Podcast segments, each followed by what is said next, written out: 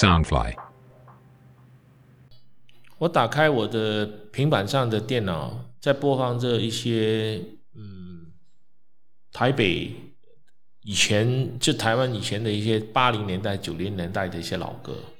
然后这些老歌其实给了我很多回忆，因为在我二十几岁的时候，我在台湾的那段时间，我待了这八年，其实让我度过了非常美好的一段流金岁月。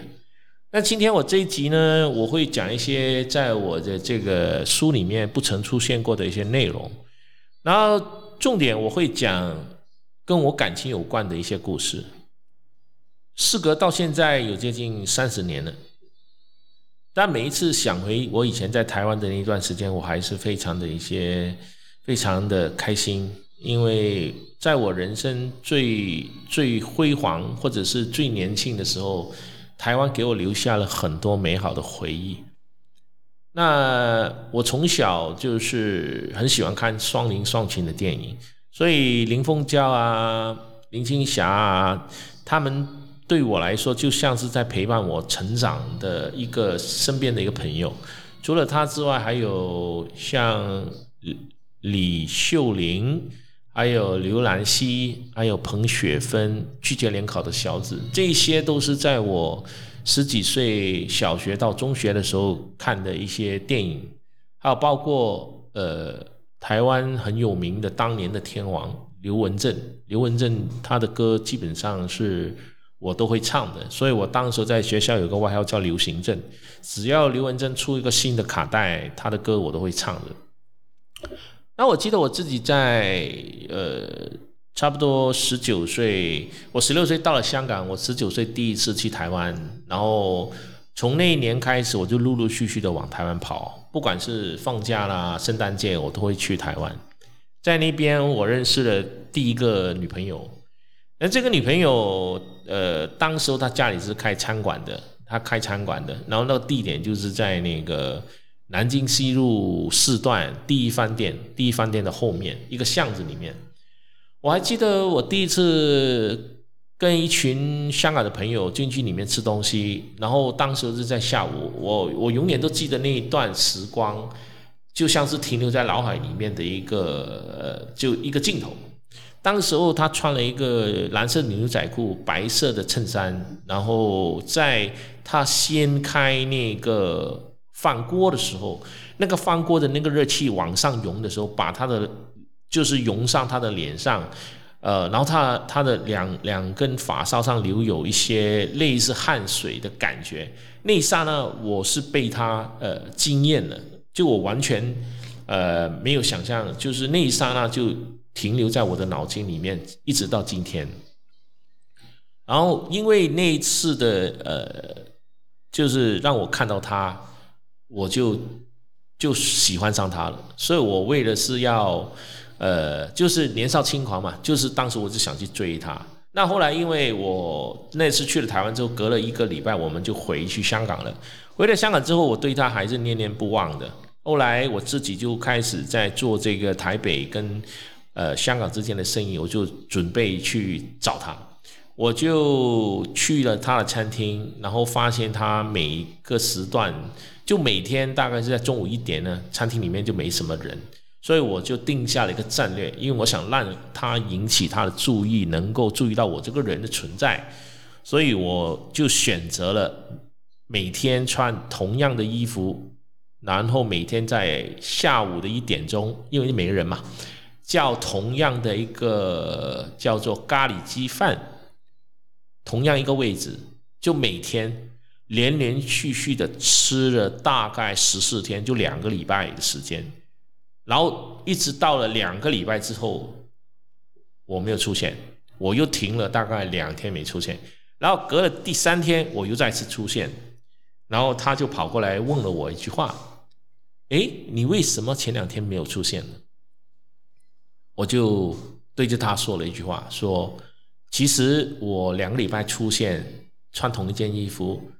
同一个时间出现，吃同一顿饭，其实我的目的要引起你的注意，因为我想认识你。”那我讲完这句话，其实我那个时候也不会觉得自己害臊的，然后他就笑了，那然后我们就认识了。然后认识了之后呢，我们就很快我们就开始谈恋爱了。然后谈恋爱之后，呃，因为他本身就是比我年纪比我大两岁，所以可能他也比较是那种内向、比较文静的女生。所以我们大概谈恋爱两年之后，她一直有一个想法想结婚，但但对我来讲，那个时候我太年轻了。我那时候大概只有二十一还是二二十二岁，我不太可能去考虑结婚这件事情的，所以我就开始有点回避，就是我会害怕，呃，所以每一次在讨论到这个问题，我就会有点闪避的。后来我还呃刻意的介绍了其他的一些我觉得不错的一些男生给他，希望他能够找到更好的，呃，可以跟他就。有，就是说有结婚打算的那些男生给他，但是他还是，呃，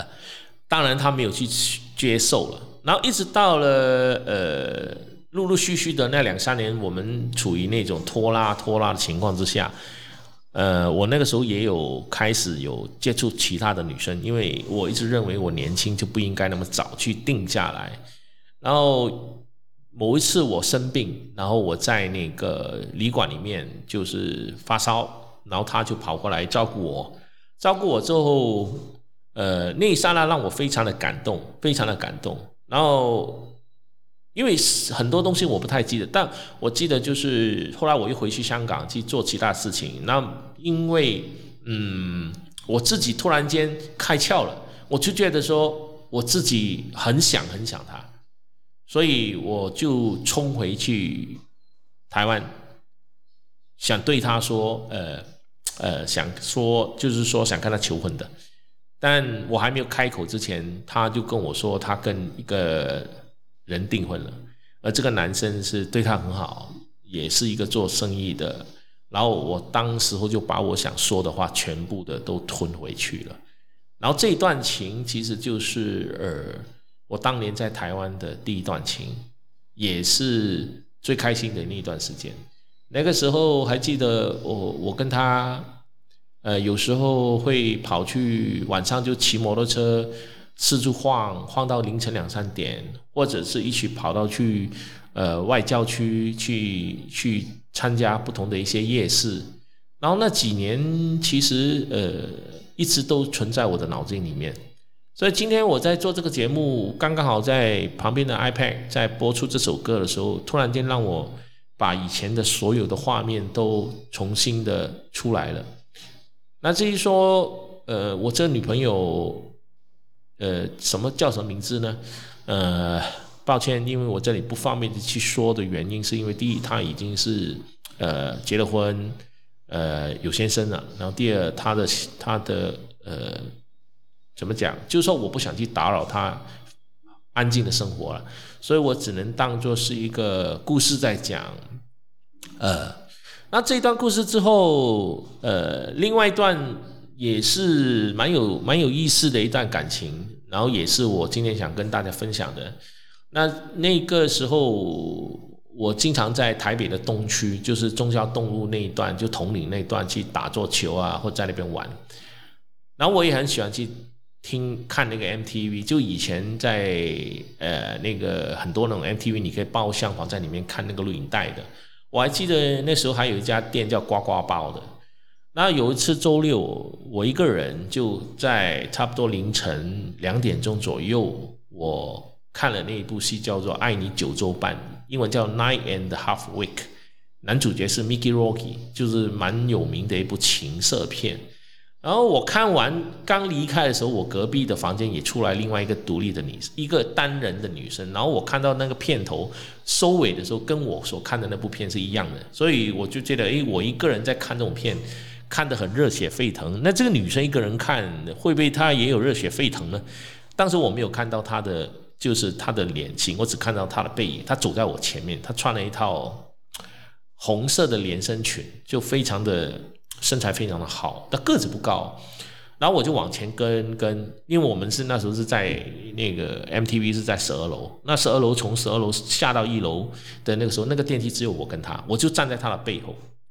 我就很大胆的去去去挑逗他，可能年轻嘛，我就在他耳边去吹风，结果他没有想到，他竟然是没有任何的反应，只是回过头来看了我一眼。然后到了电梯下到地下的时候，他打开门，再回过头来再瞄了我一眼的时候，他就也没说什么，只是嘴角上有一种带有似笑非笑的一种表情。那我就觉得说，诶，可能他对我应该没什么恶感吧，所以我就跟着他，跟在他后面。但是我跟了大概跟到去那个往那，应该是往左手边过了那个劳力士钟表中心那边，我就停了下来。然后我就往旁边一站，因为旁边那边有一条有有一个大的那个电灯柱嘛。然后当时我也有抽烟，只是不是很凶，只是爱玩耍帅。我就拿了一根烟点了，是站在那个灯光下看着他。然后他看到这个女生就往前走，然后走完之后，他发现没人跟，他就回过头来再往我这个方向再往前走，在我的身边经过。那我觉得这是一个很明显的一个一个讯号。那就暗示了一个机会给我，我就跑去跟他说：“哎，我可以请你喝杯咖啡嘛？”啊，呃，然后我们两个人就去了那个当时东区很有名的一家咖啡，叫 IR，IR 野乳，是二十小时经营的。我们两个人就在那个咖啡厅里面喝咖啡，一直喝到差不多凌晨的差不多六点到七点。那六点到七点，后来我就知道他是住在东区附近的，我就用我们就两个人就散步这样走回去了。走回去到他家的楼下，然后准备告别，他就跟我说：“哎，你有没有兴趣来喝一杯我泡的咖啡？”那这个信号就非常的明显。当然，我们上去咖啡就没喝了，就度过了一个非常愉快的一个晚上。然后第二天起来，他就去上班了，剩下我一个人。没想到我一起床就遇到一个阿姨，这个阿姨就跟我说了一句话。啊，那个我们家的这个呃小姐好像很多年没有看到她有男朋友了。今年既然看到一个男生在这边，哈哈，她就很完全不当做是一回事的。那我就很尴尬了。结果就在那边吃了一个早餐，因为他做了一个早餐给我。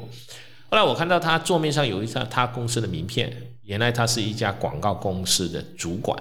啊，因为这女生大概比我大五岁到六岁吧，我那时大概二十二，她大概是二十八、二十九左右，然后我就很大胆的就买了一束玫瑰，跑到她公司楼下找她吃午餐，结果她就非常的就被吓了一跳，因为她从来说她没有试过男生送花送到她公司楼下，然后